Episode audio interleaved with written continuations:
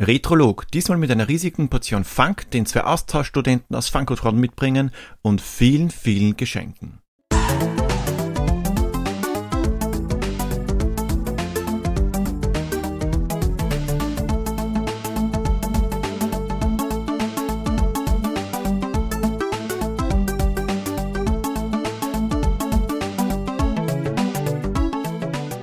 Ja, hallo zu Retrolog, dem Monolog über alte Videospiele.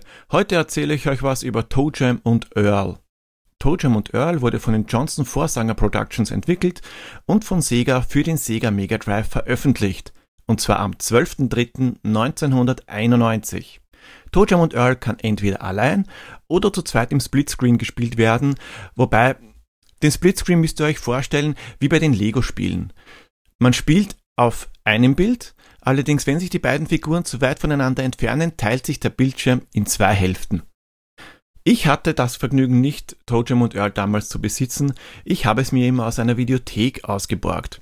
Und zwar war es damals der Austria Videoring, der dann Videoring hieß, dann wieder übernommen wurde zum Videopalast und den gibt es mittlerweile auch nicht mehr, so wie es allgemein leider sehr wenig Videotheken, zumindest in Wien, mehr gibt.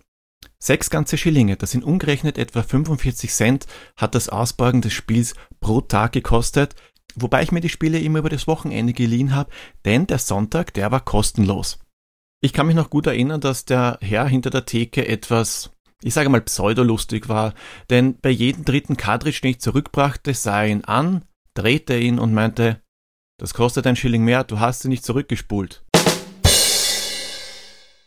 Ich habe Tojem und Earl sehr selten allein gespielt, meistens zusammen mit meinem Freund Edi. Ich spielte immer Tojem, heute wäre wahrscheinlich eher Earl passender. Wir haben das viele, viele Stunden gespielt, zwar nie durch, aber es war uns komplett egal, denn es machte Riesenspaß. Bevor ich allerdings ins Detail gehe, erzähle ich euch noch, was um den Release denn noch passierte. Am 11.03.1991 ging BBC World Service Television auf Sendung. Das war ein Konkurrent zu CNN, der 24 Stunden am Tag internationale Nachrichten und Dokumentationen brachte. Und einen Kinostart haben wir. Am 1.3.1991 kam The Doors ins Kino. Das ist ganz einfach die Story der Band aus den 60ern. Da spielte Val Kilmer mit, Mac Ryan, Kyle MacLachlan, den die meisten wahrscheinlich aus dem Geheimnis von Twin Peaks kennen, beziehungsweise die etwas jüngeren wahrscheinlich nur noch aus Desperate Housewives. Und es spielten auch viele, viele andere bekannte Gesichter mit. Tja, Toejam und Earl cruisen durchs All, als Earl meinte, er will den auch einmal fliegen. Toejam ließ sich weichklopfen, Earl ging an Steuer und was passierte? Das Raumschiff stürzte ab. Und zwar auf die Erde und zerbrach in zehn Teile. Und wir müssen nun die zehn Teile wiederfinden, damit wir ein komplettes Raumschiff haben, um die Erde verlassen zu können. Ihr könnt euch aussuchen, wen ihr spielt. Entweder Tojem oder Earl. Earl ist ein gelbes, übergewichtiges Alien mit Sonnenbrille und Bermuda-Shorts. Er wirkt eher wie der zerebral Benachteiligte von den beiden. Tojem ist dünn, ein Strich in der Landschaft, aber ein Dreibein. Er hat Glubschaugen, die erinnern an Montana aus der wilden Horde, eine Goldkette, eine Kappe, Sportschuhe, allerdings ist er sonst nackt. Nur sicherheitshalber erwähnt, mit drei Beinen meine ich, er hat wirklich drei Beine. Auf der Erde leben anscheinend nur Geistesgestörte. Es gibt eine Mutter mit einem schreienden Kleinkind, einen verrückten Zahnarzt, eine Horde Nerds, Hühner mit Tomatenkanonen und vieles mehr. Bei einer Berührung ist man nicht gleich tot, aber es kostet Energie. Nicht alle Bewohner der Erde bringen einen aber gleich um. Es fliegt ein Amor in Windeln herum, der verdreht eure Steuerung. Das heißt, oben ist unten, links ist rechts und so weiter. Ihr wisst, was ich meine. Es gibt auch eine Hula-Tänzerin, die unglaublich nervig ist. Sie zieht euch zwar keine Energie ab, aber wenn ihr in der Nähe der Hula-Tänzerin seid, müsst ihr euren Zwang nachgehen, auch zu tanzen. Ist relativ problematisch, wenn Gegner in der Nähe sind, denn die Steuerung setzt kurz aus und ihr könnt nicht weglaufen. Den meisten Gegnern kann man normalerweise recht gut ausweichen, allerdings verleitet die restliche Spielmechanik unvorsichtig zu spielen. Die Aliens bewegen sich teilweise sehr langsam und da möchte man lange Strecken recht rasch hinter sich bringen. Manche Gegner schlafen. Wenn man dies rechtzeitig sieht, schnell A halten, denn dann geht Toadjam bzw. Earl in den Schleichmodus. Der ist zwar extrem langsam, aber man kommt an den Gegner vorbei, ohne dass er gefährlich werden kann. Da weder Totem noch Earl standardmäßig bewaffnet sind, liegen in der Gegend Power-Ups herum, sonst wäre das Ganze ein bisschen langweilig. Die Power-Ups sind unterschiedliche Geschenkpakete. Anfangs habt ihr keine Ahnung, was sich in dem Geschenk befindet. Erst wenn ihr es öffnet oder identifizieren lasst, wird es gekennzeichnet. Denn in gleich verpackten Geschenken ist auch das gleiche Power-Up drinnen. Es sei denn, ihr erwischt das Randomizer Power-Down, das wieder alles durcheinander mischt. Identifizieren könnt ihr die Geschenke bei einem der guten Menschen lassen. Und zwar läuft ab und zu eine Art Daggard Kane in Karottenkostüm herum, den wir zwei Dollar in die Hand drücken und er identifiziert uns dafür ein Geschenk. Das ist auch relativ wichtig, da es Power Downs gibt, wie der schon erwähnte Randomizer. Allerdings gibt es auch das Regenwolken Power Down. Das ist ein wie in einem Zeichentrickfilm, über euch schwebt eine Gewitterwolke, ab und zu schlägt der Blitz ein und ihr verliert Energie. Ebenfalls schlecht ist ein Tomatenregen, denn treffen euch Tomaten, auch da verliert er Energie. Aber Gott sei Dank kann man hier relativ einfach ausweichen, da die Tomaten einen Schatten werfen. Besonders bitter ist allerdings das Lebensverlust Power Down, denn wie es der Name schon sagt, wenn ihr dieses Geschenk öffnet, verliert ihr ein Leben. Es gibt auch andere nicht böse Figuren wie die Opernsängerin, die vernichtet alle Gegner, die sich derzeit am Bildschirm befinden, was uns drei Dollar kostet. Besonders cool ist der Zauberer, denn der füllt unseren Energiebalken wieder komplett auf und das für nur einen einzigen Dollar. Das Geld liegt übrigens auf der Straße herum, ihr müsst es einfach nur aufnehmen. Besonders fies ist der Boogeyman, der zwar relativ witzig ist, wenn er euch erwischt und äh, mit seinem Boogie Boogie Boogie erschreckt, allerdings ist er sehr schlecht zu sehen. Vor dem Boogeyman müsst ihr euch allerdings in Acht nehmen, denn der ist nämlich nur ein Schatten und relativ schlecht zu sehen. Erst wenn er neben euch steht, wird aus dem Schatten ein Boogeyman, Allerdings ist es meistens dann schon zu spät. Auch der Phantomeiswagen ist extrem fies. Denn dieser kann irgendwo auftauchen und auf euch zusteuern. Dass das nicht gut ist, wenn er euch trifft, könnt ihr euch wahrscheinlich denken. Habt ihr auf der aktuellen Ebene alles eingesammelt, was ihr einsammeln müsst oder wollt, geht's mittels magischen Aufzug in die nächste Ebene. Dieser magische Aufzug erinnert mich sehr an die Telefonzelle von Bill und Teds verrückte Reise. Es hat auch einen besonderen Grund, warum es ein magischer Aufzug ist.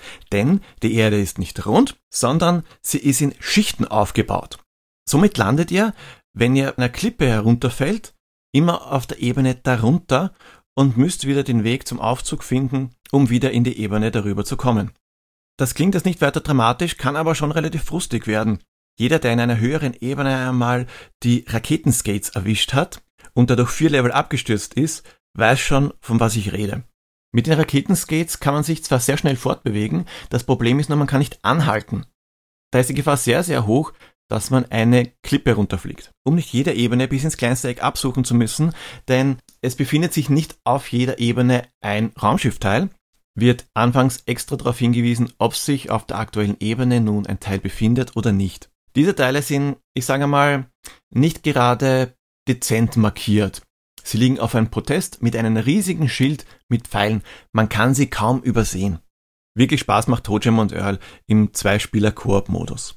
Durch den Splitscreen könnt ihr euch auch ruhig in unterschiedlichen Ebenen aufhalten, für den Fall, dass ihr eine Ebene hinunterfällt. Sollte das passieren, ist das Power-Up Togetherness sehr, sehr hilfreich, denn Togetherness teleportiert euch zum anderen Mitspieler. Also für schlechte Zeiten aufheben am besten. Auch sehr praktisch ist, wenn ihr nah beieinander steht, der Bildschirm also nicht im Splitscreen-Modus ist und ihr ein Geschenk öffnet, dann profitieren beide Aliens von dem Geschenk. Wenn Tojem zum Beispiel den Tomatenwerfer öffnet, bekommt er nicht nur Tojem, sondern auch Earl. Sollte einer der Spieler mal wenig Energie haben, ist auch kein Problem, denn wenn die beiden Aliens ineinander laufen, gehen sie sich High Five und die Energie wird aufgeteilt. So, was ist denn meine persönliche Wertung zu Toe Jam und Earl?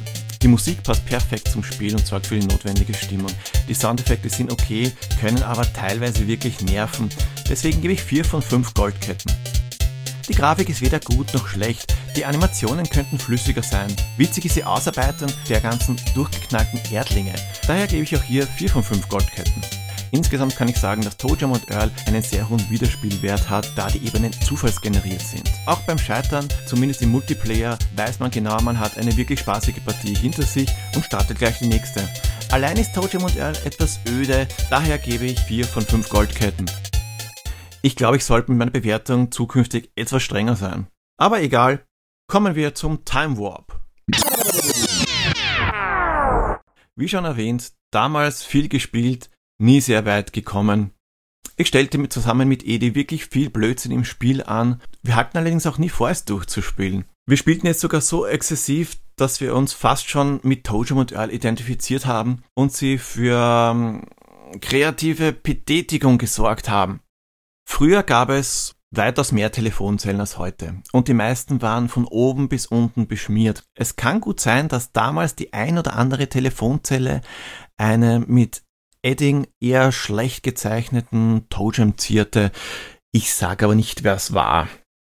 Tojam und Earl macht heute noch Laune, auch bei den Jungen. Ich habe es zum Beispiel zusammen mit meiner Tochter Victoria gespielt. Aber leider wird es aufgrund der Möglichkeit, gleich ein paar Ebenen hinabzustürzen, manchmal ein wenig frustig. Da die beiden Aliens nicht gerade die schnellsten sind, ist das Wiedererlangen der Ebene, auf der man einmal war, manchmal etwas mühsam. Anscheinend war meine Frustschwelle damals um einiges höher. Aber ja, wir hatten ja damals nichts. Nichtsdestotrotz hat das Spiel im Koop mit Victoria Spaß gemacht. Setzt man manche Power-Ups ein, um dem Mitspieler einen Streich zu spielen und nimmt das Weiterkommen nicht allzu ernst, sind auf alle Fälle Lacher garantiert. Tojam und Earl ist für einige moderne Plattformen, unter anderem dem PC erhältlich, also kann der durchgeknallte Titel auch heute noch problemlos gespielt werden. Es gab auch Fortsetzungen. Teil 2 Panic on Funkotron hat mir nicht besonders gefallen, denn die Spielmechanik wurde komplett geändert, es wurde ein 2D Jump'n'Run. Es ist kein schlechtes Spiel, Allerdings, ich war etwas enttäuscht, weil ich ganz einfach etwas ganz anderes erwartet habe.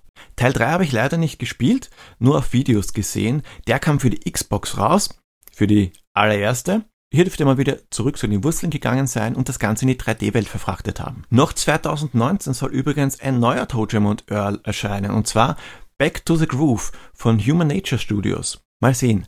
Angekündigt ist es für Anfang 2019, der Release wurde aber schon sehr oft verschoben. Nun, meine Lieben, die Aufnahme ist schon ein Weilchen her und mittlerweile ist dieses Spiel sogar erschienen. Ich habe mich also nicht nur beim Titel, sondern auch bei meiner Prognose vertan. Totem und Earl Back in the Groove ist seit 1. März erhältlich und was soll ich sagen, es ist auch noch gut. Wenn ihr Totem und Earl noch nie gespielt habt, egal ob ihr eher das dicke Alien oder ein Dreibein seid, holt es nach.